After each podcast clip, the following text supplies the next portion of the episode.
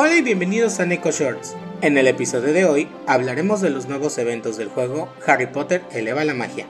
El día de hoy dieron inicio algunos eventos de Halloween, entre ellos el evento Las Páginas de Rompecabezas, que durará hasta el 14 de noviembre.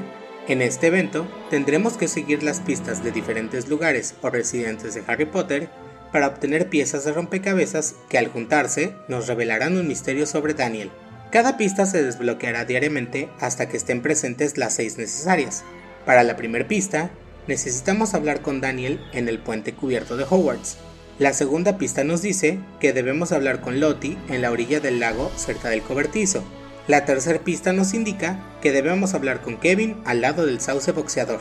Regresando a los eventos, habrá un evento de inicios de sesión que durará 7 días, así que asegúrate de iniciar sesión para no perderte ninguna recompensa.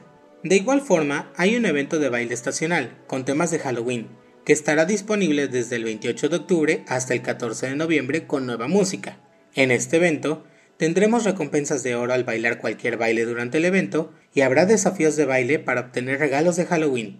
De igual forma inició el evento Cupcakes espeluznantes y picantes, en donde tendremos que encontrar a Wybie en su espacio personal y diseñar nuestros propios cupcakes espeluznantes que se pueden usar para decorar nuestro espacio personal.